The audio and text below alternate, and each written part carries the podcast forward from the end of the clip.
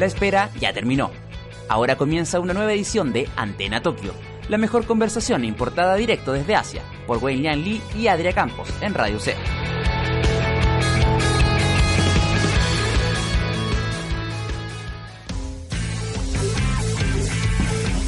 Muy buenos días. Hoy comenzamos con una nueva versión de Antena Tokio aquí por Radio C. Hola Wimin, ¿cómo te encuentras el día de hoy? Hola Adrián, muy bien, acá el día de hoy con un poco de frío. Sí, un poco, un poco mucho. Un poco muchito. Sí, está. ¿Y te tinca si comenzamos con las noticias? Como siempre, por supuesto, el día de ayer, 14 de junio, se eh, realizó el segundo comeback de NCT 127 en este año. Sí, Cherry Bomb. Cherry Bomb. ¿Te gustó la canción o no? Me gustó. ¿Te gustó? A mí no. Sí. ¿No te gustó? ¿Por qué siempre, porque siempre no, nunca concordamos con las opiniones. Nuestros gustos de K-pop no son para nada compatibles. A mí no me gustó principalmente porque sentí que la canción era demasiado plano, no tenía muchos matices. A mí lo, lo que me pasó con la canción es que siento que le faltaba le faltaba canto. Canto, ¿cierto? Era mucho era mucho de Taeyong y Mark. Era mucho, que, eran, que son los principales raperos de NCT 127. De hecho, vi como la tabla de, de segundos que tuvo cada uno. La distribución de línea. Y nadie fue era triste. Eh, fue increíble porque en un grupo de, de siete miembros, nueve miembros. Sí, no estoy seguro. ¿Cuántos miembros tiene NCT 127? No soy muy fan de NCT, la verdad. Eh, me gustó NCT U. La única... La, única... El único material que han sacado, porque ahí la SM como que los olvidó un poco a NCT U. Y NCT, Dream son muy chicos para mí, no, ahí no, no. Bueno, como te decía, NCT 127, un grupo de nueve personas donde, eh, según Hexagon, un canal de YouTube en donde publican la distribución de línea, eh, Taeyong, un miembro tenía un minuto en una canción de cuatro minutos. Imagínate. O sea, ¿qué te pasa, SM? No, si la SM de repente se manda se manda unas cuestiones así. Pero a mí me gustó en general. gustó? Mucho la canción y el video también, sobre todo me gustó mucho el video. Sí, bueno, Partimos con otra noticia, más por el lado del anime. ¿Ah, sí? Así es, se anunció una nueva película de Yuri on Ice, una película oficial. ¿Te gusta Yuri on Ice a ti? No, lo he visto. A mí tampoco. Me han dicho que es bueno. Me han dicho que no es bueno. No sé qué creer. Tengo ahí... Yo, yo me vi tres capítulos. ¿Y te gustó? Eso fue lo que sobreviví. No me gustó mucho. ¿No? No, para nada. Es que me dice, me, me han dicho que es buena la serie, pero también, por otro lado, me han dicho que se enfocan demasiado en el fanservice y dejan un poco botar la trama, entonces no sé. Sí. No sé qué, pensar ni qué hacer. No sé si verla. Igual estoy viendo ahora otros animes, así que se quedará en mi lista de espera por un tiempo. Así es. Para los fans de Junior Nice, que estará muy contento con esta noticia, le deseamos eh, mucha emoción. Sí. Bueno, Adria, ¿qué me cuentas de...? Bueno, eh, yo sigo con el mundo con el mundo del K-pop. Eh, estamos en época ya es eh, verano allá en Corea, entonces los artistas están preparando también sus comebacks. Eh, sobre todo Mamamoo, hace poco sacó, está sacando teasers para su nuevo comeback. ¿En traje de baño? Sí, se ven como, como más, más elegantes en este. No le encuentro mucha la diferencia en verdad las otras comebacks de Mamamoo. No sé si a ti te gustan mucho. No, yo no escucho mucho Mamamoo. ¿No? Yo siempre he encontrado, o sea, me, me gustan varias de sus canciones, pero eh, encuentro que le falta un poco, un poco más de versatilidad, yo creo. ¿Qué me cuentas de un poco de polémica para echarle ají al asunto ah, ¿quieres que te cuente de polémica? Bueno, una, una de las últimas polémicas en el mundo del K-pop han sido eh, sobre Jackson de God Seven. Señor Jackson. Sí, que fue controversial porque salió en un comercial de Pepsi con, con dreadlocks Sí, que, es, típico de la cultura afroamericana. Claro, que es, eh, y hay, ha habido todo un tema en Estados Unidos, eh, la cultura afroamericana, de reclamar estos dreadlocks y que se dejen de usar como, como moda y como, como, no sé, como un objeto de moda más que, que para la cultura afroamericana es parte de su cultura. ¿Cuál fue el, la reacción de la, de la audiencia ante esta situación? Bueno, los fans de Jackson y los fans de K-pop en general estaban muy enojados, sobre todo los fans internacionales. Eh, le comentaron a, a, JYP, le comentaron a Jackson eh, que por favor bajara las fotos. A Pepsi también, eh, si no me equivoco, le llegaron comentarios. Y lo polémico de esta polémica, valga la redundancia, es no solo lo que hizo, sino la respuesta de Jackson. En su cuenta de Instagram. En su cuenta de Instagram. Sube por ahí. Exacto. Su primera respuesta fue, That's ridiculous. Eso es ridículo. Eso es ridículo. Y además les dijo a los fans, las, las trató de haters un poco. Le dijo haters gonna hate. Y después le dijo que, que él no lo hacía con ánimos de faltar el respeto, sino que él, eh, en pos de su amor a la cultura. Yo entiendo... eh, yo entiendo que Jackson no haya tenido malas intenciones con eso, pero aún así, eh, si a ti te están reclamando por algo que hiciste mal y eres una celebridad, yo considero que lo primero que tendría que haber hecho es escuchar eh, cuál era el problema, Sí. después tratar de aprender y hablar con su publicista para ver qué responde, porque eh, lo único que hizo fue causar más polémica. De hecho, en un fansigning de God Seven eh, lo abucharon, Lo bucharon. lo abucharon, sí. Bueno, dejemos un poco tranquilo a Jackson y vamos a eh, un artista que a ti te gusta bastante, digo yo, Adrián. ¿Ah, sí? ¿Quién Así, es? El señor, ¿Quién es? El señor G-Dragon, Ah, Juan Young, que Sí. recibió un poco de críticas eh, sobre su nuevo disco que está en formato UCB claro. por parte de la Gaon Chart. Claro. Lo rechazó.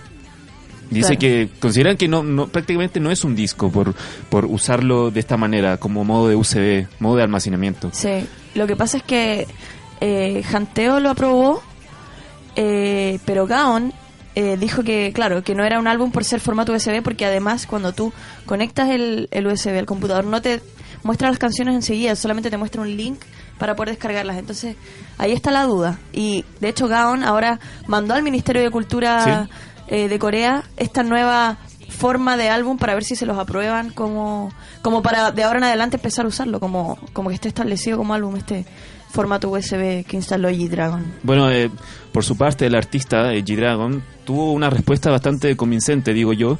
Él dice que el- la música evoluciona. Exacto. El formato de la música, eh, asimismo, también evoluciona con el tiempo. O sea, partimos de cassette a discos, Claro. eh, qué sé yo, a tarjetas también. Al streaming. Claro, a descargas online. Y ahora, ¿cuál es la extrañeza de que lo, lo introduzcan a modo de USB, Claro. ¿no es cierto? O sea, al fin y al cabo, el valor de la música, la esencia, es lo que generan las personas. El Exacto. efecto que, eh, que crea en la emoción, la tristeza.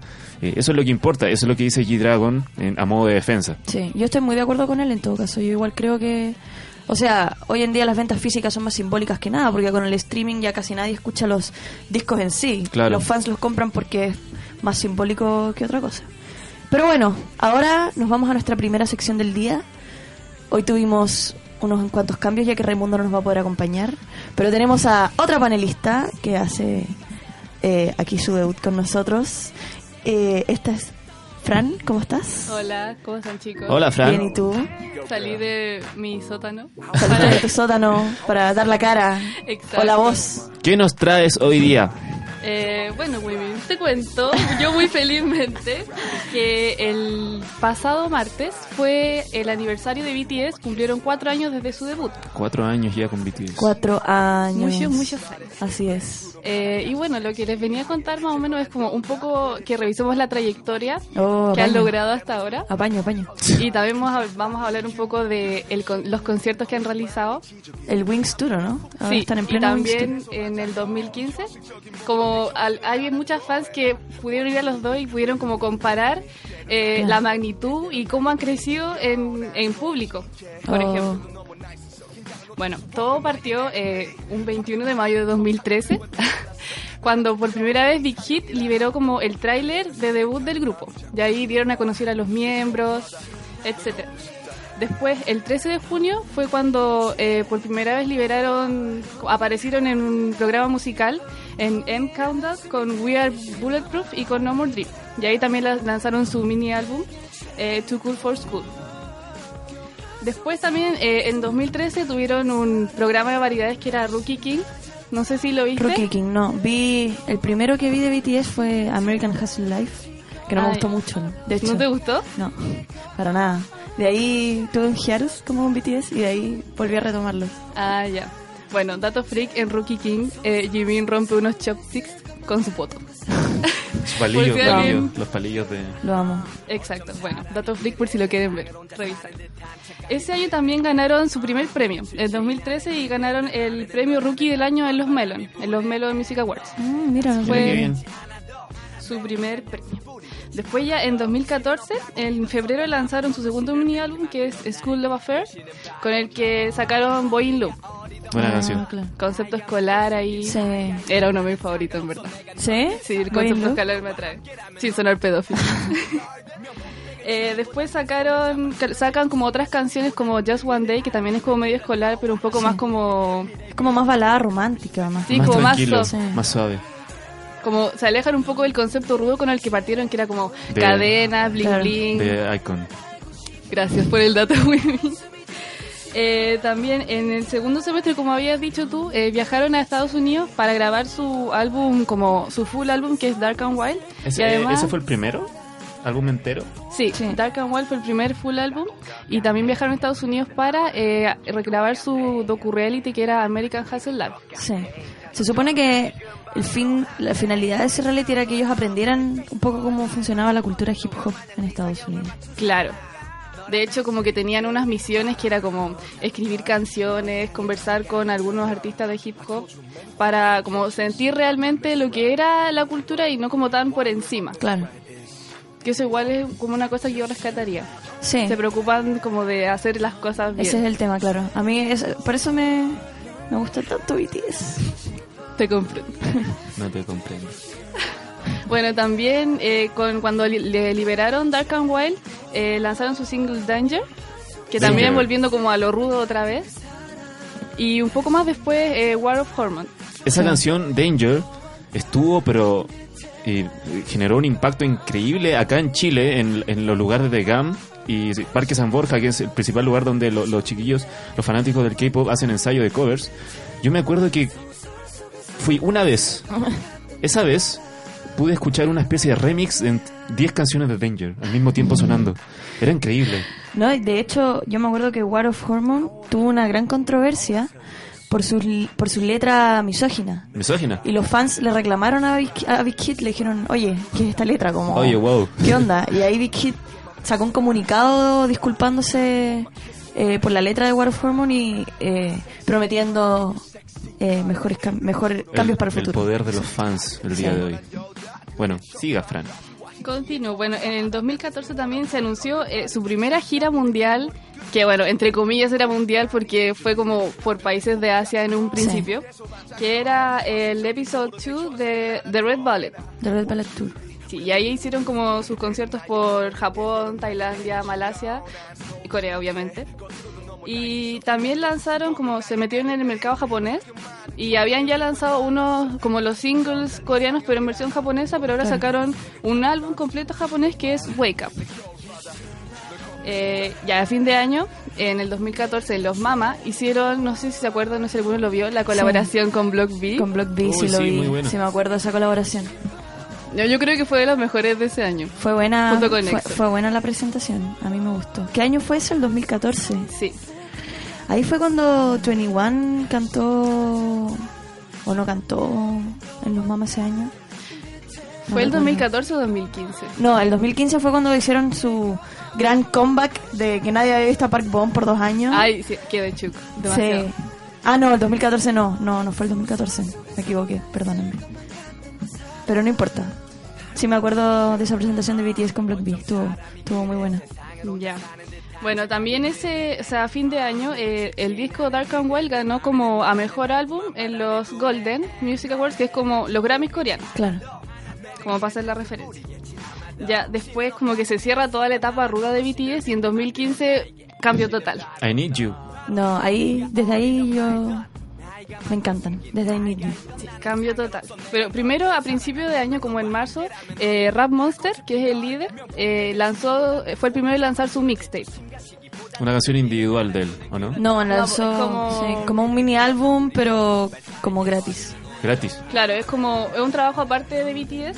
Saca como su mixtape, que son canciones como de hip hop Sí. que él produce, él hace Muy bien. y que es gratis. Entonces las fans lo pudieron descargar. De hecho, sacó también un, un video Sí. que es Do You. Do You. Está como en un manicomio, si no me equivoco, ¿no? Sí, O ese es otro. Ese ese es otro. Ese no es el de Do You. no. Tiene más videos. Sí, también sacó otro. Sacó unas colaboraciones con un artista gringo. Ah, con Whale. Sí. Sí, pero esto, eso es más reciente. Sí, no, creo que era con Warren G. Ah, en el sí. tiempo que habían estado como en el reality, todavía tenían como más contacto. Sí. Eh, bueno, y después empezaron a liberarse los trailers de The Most Beautiful Moment in Life. Ahí empezó la historia, la saga. Y ahí, ¿En qué, bueno, en qué- ¿Con qué álbum eh, o en qué gira llegaron a Chile por primera vez? No, me- no, me- no recuerdo bien. Con The Red Fue, Bullet, el- creo. fue el septiembre, en septiembre del 2015.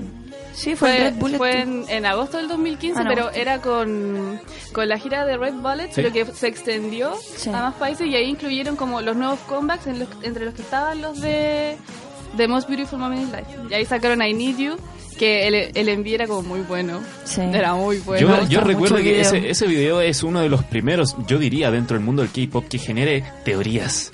Sí, po. Que el fandom lo vea y diga, ah, hay una historia detrás de esto, lo vamos a descifrar. El problema es que ellos antes del video sacaron además un tráiler como de comeback, un Sí. tráiler de The Most Beautiful Moment in Life, como que y tenía una historia el tráiler. Entonces bien. además después de que salió ese tráiler salió el video, los fans empezaron a hacer conexiones y hasta el día de hoy siguen haciendo conexiones y teorías en la Sí. red. El día de hoy no puedo entender nada. Sí. Yo creo que todo está vinculado hasta como desde que nacieron, todo tiene que ver, Sí. todo está relacionado, pero aún así no logro entender la historia totalmente. De hecho, muchas fans dicen que la historia se va a acabar el día que BTS acabe. Ah, mira Sí. tú, Muchas fans dicen eso. qué no, y es demasiado loco. Hay gente que habla de un octavo miembro, de que alguien se murió como en las historias. Sí. Ya, tienen demasiada cabeza. Igual Sí. lo agradezco porque me entretengo leyendo como Es todas las entretenido. Eh, ¿Qué más? Bueno, después de que ya lanzaron su, su single, el I Need You, que fue el primero con el que ganaron en un programa musical, Sí, en The primer- Show. Su Su primer primer- win. Su first, First win. win. Eh, bueno, después lanzaron Dope con el concepto como de uniformes. Y eso fue Dope, fue uno de los videos que más repercusión causó en la comunidad internacional. O sea, mucha gente que eh, se ha metido en el K-pop de fans internacionales lo han hecho gracias a ese video. Es muy buena esa canción. Es bueno. Y el video es súper bueno también. La Sí. coreografía sobre todo. La letra. También. Normalmente las canciones de K-pop, la letra hablan sobre amor, Sí. sobre relación amorosa, pero pocas veces eh, rompen ese margen y hablan, Sí. hablen un poco de su experiencia, como de su ser. BTS hace bien ese trabajo. Sí, tiene buenas letras BTS. Claro, eso es como algo que rescatar de Bangtan, que siempre están como preocupados de escribir letras, Claro. pero no solamente de amor, porque por ejemplo Suga decía una vez que por qué ellos tienen que escribir letras de amor si no tienen tiempo para tener relaciones, ¿cómo pueden escribir algo de lo que no, no, no están experimentando? Claro. Entonces ahí también como hablan de sus historias personales y eso también hace que los fans se puedan conectar con ellos y como que se sientan identificados con ellos. Recuerdo una pregunta de plan de reacción de PSU de lenguaje que era sobre BTS. ¿En serio? Sí, sí. Exacto. Bueno, después, como lo habíamos hablado, llegaron en agosto del 2015 para por primera vez a Chile. Y la verdad fue como, tampoco fue como una gran cosa, sino que fue como otro grupo más de K-pop. Claro. De hecho, fue ocuparon la mitad del Movistar solamente y... Sí. Pero les fue bien. Ya, después eh, liberaron la segunda parte de The Most Beautiful Moment in Life con Run. Oh, ahí me encanta, me encanta ese álbum. Yo creo que es mi favorito de BTS. La parte 2. Mi álbum favorito. ¿Ese es tu álbum favorito de BTS? Sí, The Most Beautiful Moment in Life, Part 2. Es el mejor. Y bueno, ese también me gustó mucho. Es muy bueno. Me acuerdo mucho a fin de año como escuchándolo. Es muy bueno. Eh, ese año también eh, J-Hope sacó como una canción aparte, One Verse. sí, que como que les quería contar, próximamente está planeando sacar su mixtape de este año. De hecho, en cualquier momento puede como arrojar una pista y decir como, ah, aquí está mi mixtape. En cualquier minuto. En cualquier minuto lo puede hacer. Eh, bueno, avanzando un poco más en el 2016, que es como la época que amo, eh, pudieron sacar como Wings, Sí. que fue como también otro de los grandes éxitos. Yo creo que con lo que subieron a, a la Sí. cima. Fue el giro en su carrera, Wings. Exacto. Y hasta llegar a la actualidad, con sus logros en, en Billboard, Sí. eh, que ese yo creo que es el premio más grande, y su segundo concierto en Chile también. Así es. Claro, en el concierto en Chile ya ahí habían llegado con una popularidad mucho más grande. Sí, de hecho, ¿no? cuatro veces lo que había pasado en 2015. Y de hecho tuvieron dos conciertos en Chile.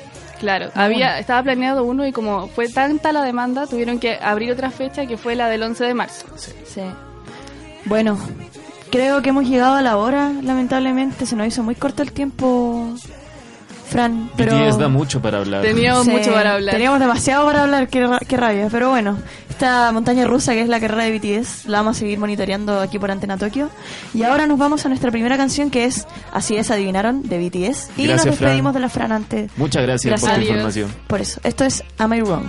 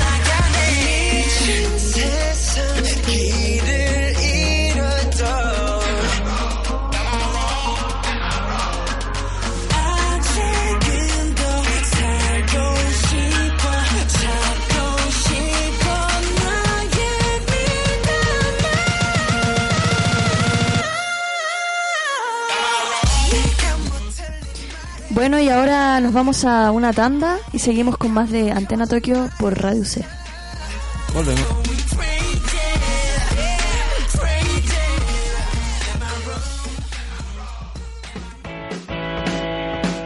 Adelántate a los éxitos con el nuevo programa de Radio C. Los Emergentes te trae las mejores bandas de la nueva escena musical chilena junto a Ignacia Ventura y Sofía Murtag. Todos los martes a las 8 de la noche en radioc.cl y el 660 AM.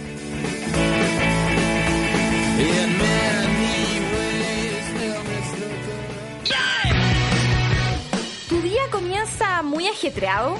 Acorta tu mañana y tómate un respiro con música, información, datos y la compañía del módulo 2 de Radio C. De lunes a viernes entre 10 y 11 y media de la mañana.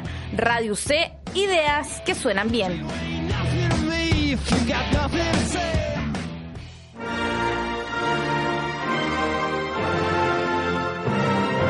¿Pasado de moda?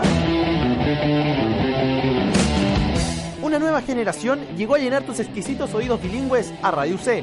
Únete a Generación Británica todos los jueves a las 5 de la tarde en radioc.cl y el 660 AM.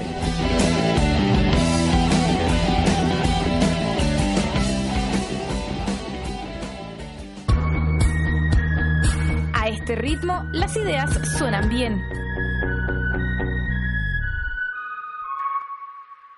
12 horas, 30 minutos. Regresamos con más Antena Tokio y por ahora, para el momento de ahora tenemos un poco más del mundo del K-pop y, y del universo de los idols. Tenemos acá a la señorita América Palma. Por favor, América. Bien, ¿y tú, América, cómo te Bien, encuentras? América. Bien, muchas gracias.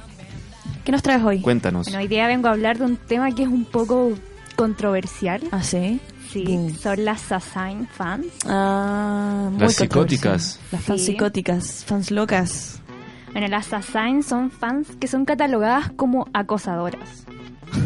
Son un poco extrañas y por lo menos yo considero que deben tener mucho tiempo libre para hacer las cosas que hacen. Y plata.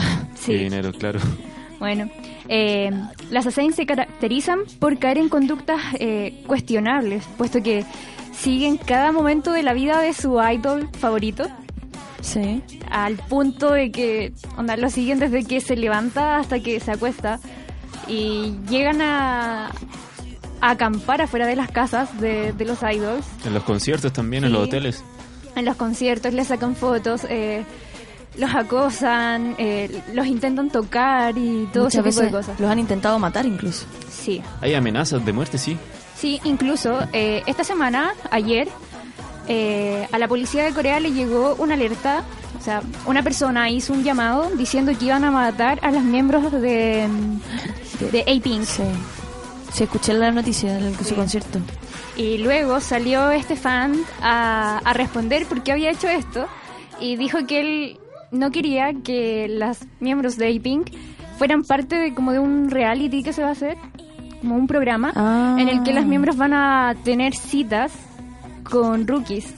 Ah, y no quería. Y él no quería porque decía que él había gastado mucho tiempo viendo los videos y asistiendo a los conciertos y había gastado dinero y él sentía que era como un poco injusto que estos rookies pudieran salir con ellas y él no.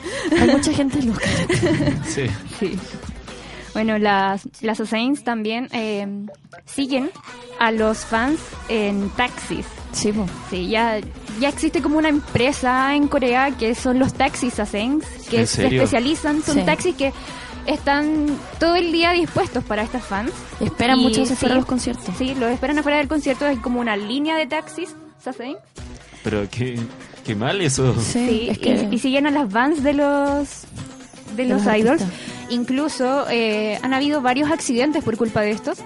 Bueno, eh, Young de Girls' Generation una vez tuvo, se fracturó no sé cuántas costillas porque mágicamente un auto se salió de la línea y chocó contra su auto de la nada. Eso es algo muy muy feo, muy fuerte en Sí. También pasó con Super Junior el año 2012, si es que no me equivoco, que fueron ocho autos los que siguieron, ocho vans de estos, o sea, de estos taxis Imagínate. que siguieron a Lituk y a Hichol de Super Junior y lograron que tuvieran un accidente. Gracias a, a no sé qué. Claro. no tuvieron ninguna lesión Por y suerte. se salvaron. Pero Hichol sí estuvo como un poco traumado durante mucho tiempo, cerró sus, su- cerró sus redes sociales y muchas otras cosas. Es que han habido muchos muchos casos muy tétricos sobre estos fans. Sí. Hay un caso muy fuerte que por lo menos a mí me dejó como marcando ocupado, que es que a Taekyon de 2PM Mm, le llegó una carta escrita con sangre de menstruación. Oh, sí. Sí. No me acuerdo. A ese nivel de locura. Ah, también las pobres, las de Girls' Generation han sido muy, muy víctimas de esas things. Una vez eh, en, en una performance de Run Devil Run, eh, de repente un hombre extraño Ah, sale en el sí. medio del escenario Sí. y agarra a Tellón y se la lleva en el medio de toda la, de Sí, toda la de presentación. Y Sunny se para y va como a sacar a Tellón y el hombre no la soltaba, la tenía agarrada y se la quería llevar. Y dijeron que fue eh, un hombre que entró como staff y que al final era un sasen y que quería secuestrar Y no a era Taeyong. joven el tipo. No, era un... Y ha pasado muchas veces. Eh, a Yuna también un- pillaron a un hombre con una identificación falsa en el medio del bastidor, que nadie lo conocía, dijeron que hace esta acá y después cacharon que tenía identificación falsa. Y ha pasado con mucho... Sí. Bueno, estas assassins gastan una cantidad de dinero Increíble. increíble. Tanta gente muriéndose de hambre. Sí. Eh, teniendo en cuenta estos taxis assassins, ellas pagan cerca de 300 mil pesos por nueve horas persiguiendo a un idol en estos taxis. Incluso en los álbums, normalmente los álbums de K-pop traen una photocard de regalo, ¿no es cierto? Sí. de un Sí. miembro al azar. Hay, hay fans que se compran la cantidad de álbums necesario hasta que les salga la photocard de su, de su idol favorito. Claro. Sí. No, sí se... Yo con uno me basta. sí. Sí. Yo compro un álbum y que me salga. Sí. Buena. Uno de los casos que fue como más chocante también fue el de JYJ, que los miembros ya, eh, incluso cuando vinieron a Chile en la conferencia de prensa que hicieron en su gira por Latinoamérica, ellos pidieron que por favor los dejaran de acosar, porque era una cosa tan terrible que se metían a, la, a sus departamentos. Habían fotos de Jaeyoung durmiendo. Sí. Durmiendo. Ponen, ponen cámaras en sus Sí. piezas. A Yochun eh, pusieron cámaras en, en el estacionamiento del departamento y lo tenían observado todo el día. Eh, también pasó con... Ay, no recuerdo el nombre del miembro de TVXQ. Creo que era Max. No. Max Chamin. eh, que cambió su número de teléfono porque ya lo acosaban demasiado. Y cuando cambió el número, le llegó un mensaje diciendo, veo que cambiaste tu número. Oh. Así como no es bueno que lo cambies tan seguido, le digo. Entonces No, ya no. lo tenían demasiado observado, así que ya estaba muy, muy asustado. Ah, no me acuerdo qué fue, cuál fue el idol que, que le mandaron veneno. Le- le- en, en el jugo le pusieron veneno y ¿No se fue lo un tomó. miembro de EXO? No, No estoy segura. no. A, a EXO lo que sí le pasó una vez que yo me acuerdo fue que las Assassins eh, arrendaron una van exactamente igual a la que ellos tenían y la estacionaron al lado. Y justo los miembros de, de EXO se iban a, a subir y creo que el manager se dio cuenta que algo estaba Sí, lo- mal y les dijo como esta no es su Es- van. esa no es la van. Sí, ah, con ellos también pasó que una vez, no recuerdo exactamente el país en el que fueron, pero a Kyunsu, a Dio, lo agarró una fan del brazo y como que se lo quería llevar. Es muy... Sí. No Fue entiendo. muy- los A. Han Yang de Super Junior, una fan le dio una caja de pastel al personal para Han Yang, eh, pero al abrirla el personal vio que la caja contenía bolsas de sangre y un cuchillo atravesando la foto de Han Yang. También se confirmó que el pastel contenía veneno en forma de polo. Bueno, Han Yang, miembro chino Sí, Sí. de la SM, que eh, denunció a la SM y actualmente ya no está. claro. Sí, igual Han Kien tuvo como un caso muy controversial por el hecho de que, por lo menos en los primeros conciertos, Han Kien tenía que salir con una máscara. Solo por ser chino. ¿En serio? De verdad. Nos odian a los Sí, chinos allá en de Corea. verdad. Y entonces todos los miembros salían bien y, Y Han Kien tenía- salía con una máscara. No. Así que como que por eso él igual los denunció. Es que lógico, yo igual, igual lo Sí. entiendo. Imagínate. Me recuerda también a Victoria, también de FX, que eh, cuando salió defendiendo a China, no me acuerdo, una de las controversias que tuvo China contra Taiwán y Victoria puso algo en Instagram. O sea, en Corea se le hicieron bolsa, le llamaron traidora, le dijeron que no volviera más, que se fuera de FX. Por una foto en Instagram, yo, es su país, déjenla que apoye lo que Así quiera. y muchas situaciones más. Bueno, igual, volviendo como a, a lo de el acosador de A-Pink, que solo las quería para él. eh, también esta semana, bueno, la semana pasada eh, se generó como una polémica por el comeback de Super Junior. Sí. El nuevo comeback de Super Junior. Uh, puesto sí. que las fans coreanas no Sí. quieren que vuelva Kanjin Sí. y Sungmin. Yo siento que con Kanjin es como un poco entendible, Sí. porque Kanjin eh, chocó dos veces en estado de ebriedad Sí. y además generó eh, Daños. daños, No aprende el en un restaurante. Entonces sí es entendible que no lo quieran por eso. Claro. Pero a Sungmin no lo quieren de vuelta porque se casó. Porque se casó. Porque No, se y, casó. y porque es muy público con su relación en las redes sociales, que eso es muy raro en un idol. Las fans están muy enojadas porque él se casó y porque no dio a conocer al tiro que estaba en una relación. Sí. Se sí. sienten... El problema yo creo que pasa con esto de las fans psicópatas y... Es que el idol, más que un artista, es un culto a la persona. Como se crea una perso- un personaje, como tú, a ti no solo te gusta la música ni los videos, como tú eres fan de la persona, entonces yo gusta creo, él. claro, como y, y crean toda una personalidad y un concepto en torno a la persona que hace a los fans como obsesionarse también quizás con este personaje y cuando este personaje se muestra ser un ser humano común y corriente, que hace cosas que todos los seres humanos hacen, los fans igual se vuelven un poco como locos. Sí, igual es algo como muy raro. También pasó con Big Bang, que Sí. estos taxis Ascens los siguieron y los acorralaron. Se puso un auto por el lado, otro por el otro lado, por frente, por detrás, y los hicieron detenerse. ah, y no los dejaban irse hasta que se sacaron una foto con todas las fans que Yo estaban recuerdo. persiguiéndolos. Yo recuerdo. Igual fue algo muy... Estaba Young G-Dragon, estaba bien enojado. Sí. Es que igual es entendible, pues si se quieren ir a su casa, se quieren... Incluso s- tienen un trabajo duro los idols, Sí, no se crea. A Seuri igual lo hicieron tener un accidente. Pasó algo similar Sí. con lo de Super Junior. Y parece que él salió como un poco más lesionado, pero tampoco fue algo grave. Pero de todas formas estaban súper enojados porque... Sí. Y también está todo este tema de los antifans. Sí. Girls' Generation tenía un club de antifans oficial Qué con más de 30.000 miembros. Y tenían un boletín oficial todos los meses y planeaban eh, funas a los eventos de Girls' Generation. Qué duro. Era duro. Sí, esta, esta fan culture en Corea eh, es bastante complicada de entender, sobre todo porque en, en Occidente no se vive de una manera tan apasionada, por decirlo de alguna forma. Bueno, así que chiquillos, si quieren ser idols algún día, piénsenlo dos veces. Piénsalo bien, piénsalo muy bien. Si les llega una invitación de la SEM, piénsenlo, Sí. de la Huelli también. Tengan el número de los pacos en Speed Dial. Sí. Oye, esta semana, ayer creo que... es- No, antes ayer, salió la noticia de que una fan amenazó de muerte a Mina de Twice. subía una Sí. foto con un cuchillo diciendo que la iba a matar. Sí. También por un tema como de... Porque Mina hace un tiempo subió una foto con Bam Bam. Sí. Como en una Seven. cama, en una cama. Sí, en una Pero cama. y decían que era editada la foto. No, eh, yo, yo tengo una, yo digo, yo la recha- descarto al tiro como una, una expresión de, de relación, porque Bam Bam estaba con lente de contacto. Prácticamente eso lo hace después de un show. Sí. Entonces, Es verdad. nada que decir. Bueno, pero muchas gracias América por De tu nada. sección tan creepy. Estoy, estoy Tú nos prometiste noticia, noticia eh, alegre desde la semana Sí, pasada. Sí, no lo ha cumplido. No lo has cumplido. América, lo vamos a tener en lo haré, cuenta. lo haré próximamente. Así que adiós, adiós, chao, chao, chao, chao. Ahora vamos con nuestra segunda canción y esta es Bang Bang Bang de Big, Bang. 난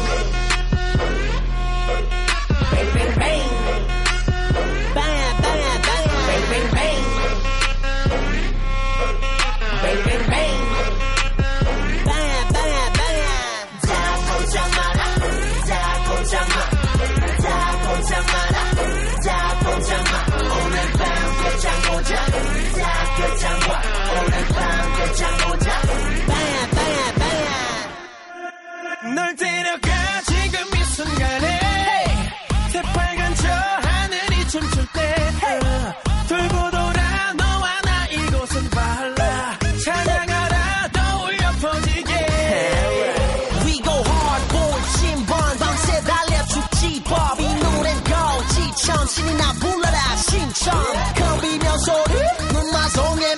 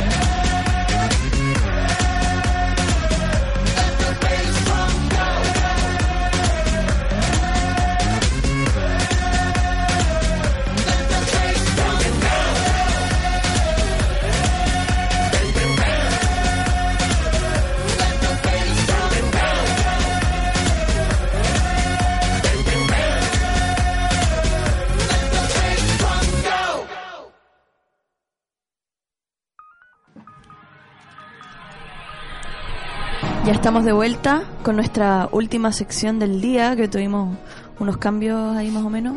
Y es Antonia que nos viene a hablar de animación. Anto, ¿cómo estás? Eh, bien, bien, bien. ¿Y tú, Adria? Súper bien aquí. Eh, hoy día voy a hablarles de una serie que creo que todos aquí queremos mucho, que es Shinjeki no Kyojin. Ya, pues, women. Arriba los ánimos. Yo pensé que te gustaba. Ah, O sea, no es que no me guste, es una serie increíble, la verdad. Tiene, tiene muchos matices, pero no, no. eh, no soy el fanático. Bueno, ignorando a Women. sí, seguimos. siguiendo nuestra alegría. Ah, eh, Shinjeki no Yojin es un manga shounen de demografía hombres en general, jóvenes. Claro. Es un manga escrito e ilustrado por Hajime Isayama entre el año 2009 al 2017 en emisión y lleva 94 capítulos. Pero siendo sincera, su versión más conocida es lo que lleva el anime, con una primera temporada de 25 episodios a manos del estudio WIT y Production IG. Y la segunda temporada, que empezó este año después de una larga, larga espera. Muy larga. ¿Cuánto? Unos cuatro años creo que fue. Que Sí, fue terrible. 2013.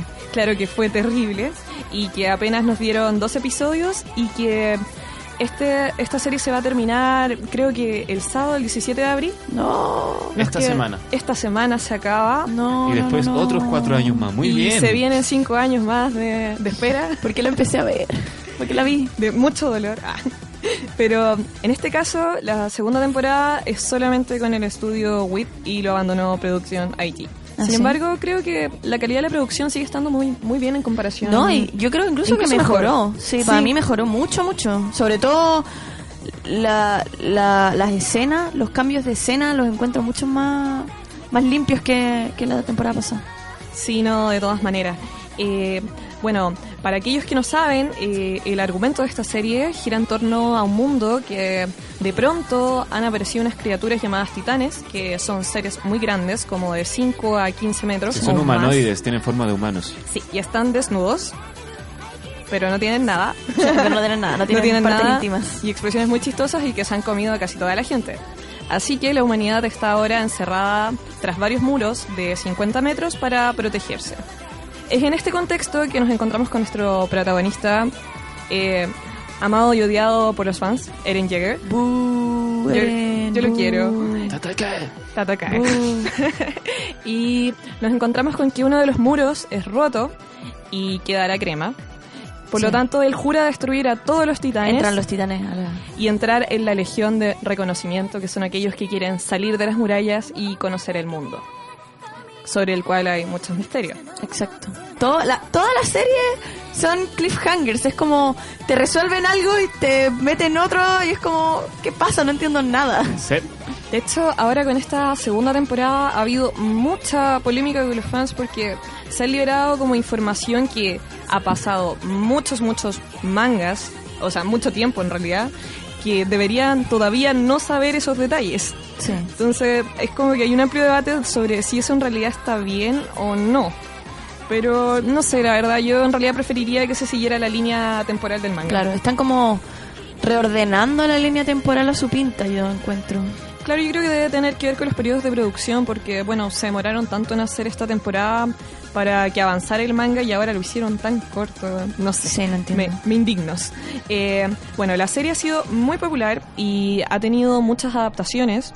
Eh, tiene, creo que, cinco OVAs hasta ahora que como que profundizan más el universo de lo que es la serie.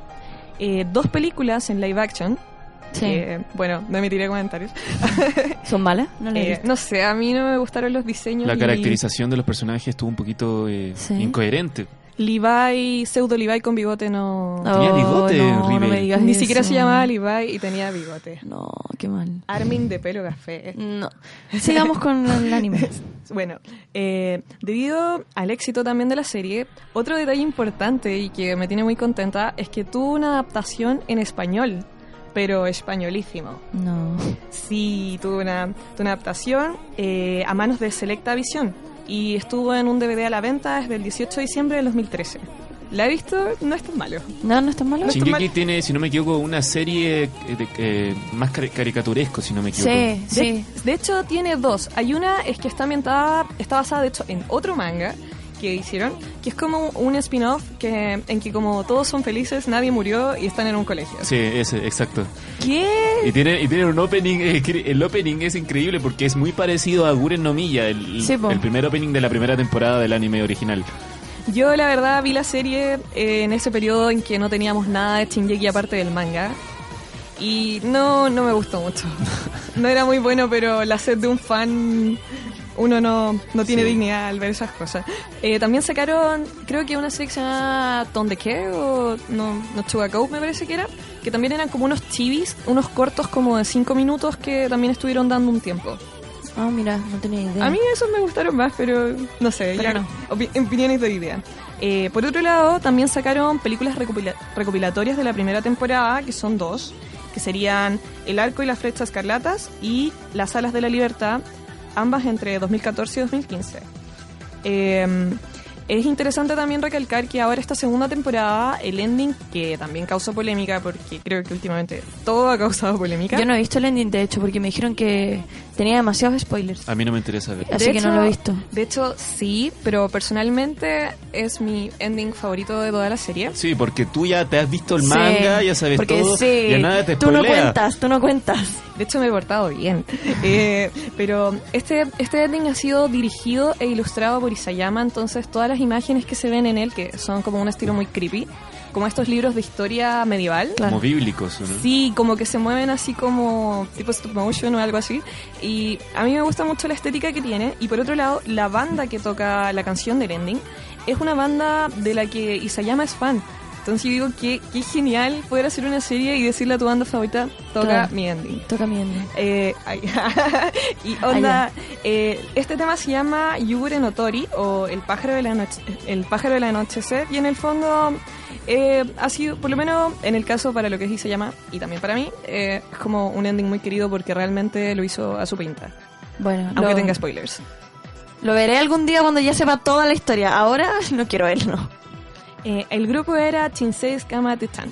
Eh, por otro lado, bueno, más polémicas todavía con respecto a la segunda temporada, se adelantaron más spoilers, no se siguió líneas temporales, pero yo creo que en general ha estado bien redondo el Sí. proceso de producción No, y todo eso. y- y los capítulos han estado muy buenos, no, o sea, han habido un par de relleno, pero la segunda temporada encuentro que te ha tenido más al borde de la, de la mesa así que, que la primera. Y de que- hecho es todo un logro porque igual ahora todo lo que sigue en el manga es como mucho más lento que lo que era la primera parte, Claro. que era como peleas, murió alguien, pelea, sangre, eh, corran por sus vidas que está ahí, ahora es como más, oye, hay un traidor, oye, ¿qué vamos a hacer? Hay más, ¿Cachai? hay más diálogos. Sí. Mucho más diálogo y más como sospecha, es muy mucho más lento. y más desarrollo también. Eh, bueno, eh, yo creo que algo que hay que preguntarles a todos es cuál es su personaje favorito de la serie. Mi casa Ackerman, sí o sí. El mejor personaje. Es mi personaje favorito de, de los animes, de hecho, de todos los animes De- que he visto. Perdón, eh, Sailor Jupiter, pero... no, es que en serio, yo amo a mi casa demasiado. De hecho, ella fue el primer personaje que fue creado por Isayama para esta serie. Es que es el mejor personaje, como no hay mejor personaje en Shingeki que mi casa. Se dijo que se inspiró en una chica que un día vio en un café con una bufanda. Es como, ¡ay, qué romántico! Sí, Ya. yo creo que es Levi para mí. Eh, Levi para mí me encanta. Y yo Bueno. me quedo con, con Kaneki. ¿Sí? Sí, definitivamente. Ah, bueno. Lamentablemente hemos llegado al final de nuestra conversación de Chingeki. Con mucha pena. Y a nuestra última sección. Gracias, Anto, una vez más, por compartir tus conocimientos. Y nos vamos a nuestra última canción, que es Elec de Vocaloid.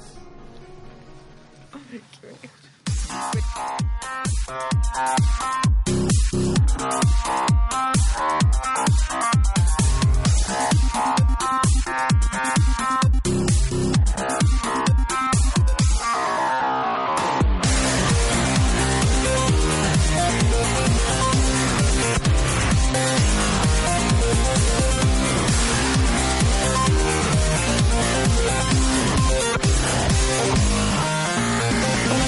じような仕様で被るヒーロー諦めてレトロ上等仕様でグアム上昇言葉にさたたこの B 級なフューチャー答えをもじって曖昧な感情のまれる。この言葉にモザイクをかけて刺さるプールのまま流れてよ。繋ぐしこの中しび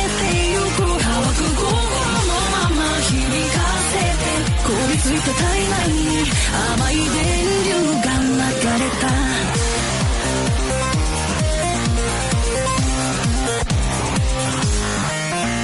大ような思想で悩む少々諦めてリトル上等以上で騒ぐ騒動頭に刺さった。この B 級のフューチャー一体の街って曖昧な愛情生まれる。その体電が圧を上げて鳴らす奇跡のまま求めてよ。つなぐしこの中しびれてゆく落ちる心のまま響かせて。凍りついた体内が甘い電流でしびれた。Oh, oh, you make me numb. Oh,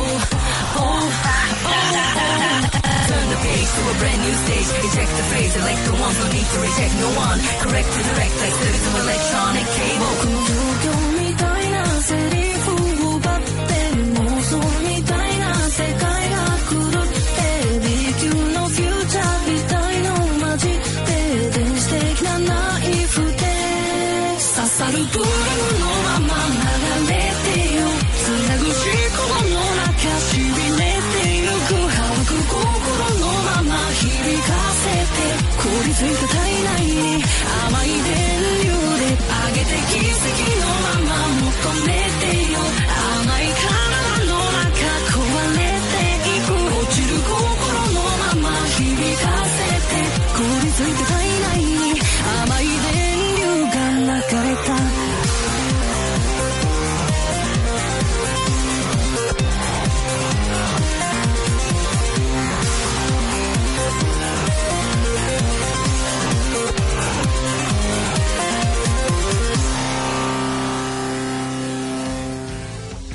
Bueno, y hemos finalizado una vez más un nuevo capítulo de Antena Tokio. ¿Cómo lo pasaste, Wimin? Eh, Mal. Considerando que no ¿Triste? soy fan de BTS, no soy fan de Shingeki no Kyojin, aún así la pasé bastante bien. Ah, me parece. Muchas gracias a los panelistas y a Adria. Sí, muchas gracias a todos los que participaron en el programa el día de hoy. Nos vemos el próximo jueves con más contenido de la Sí, cultura asiática. Con menos BTS, con menos Shingeki. Ojalá que no. Eso. Muchas gracias, Wimin. Nos Muchas vemos. gracias, Adria. Hasta Nos luego. vemos. Chao.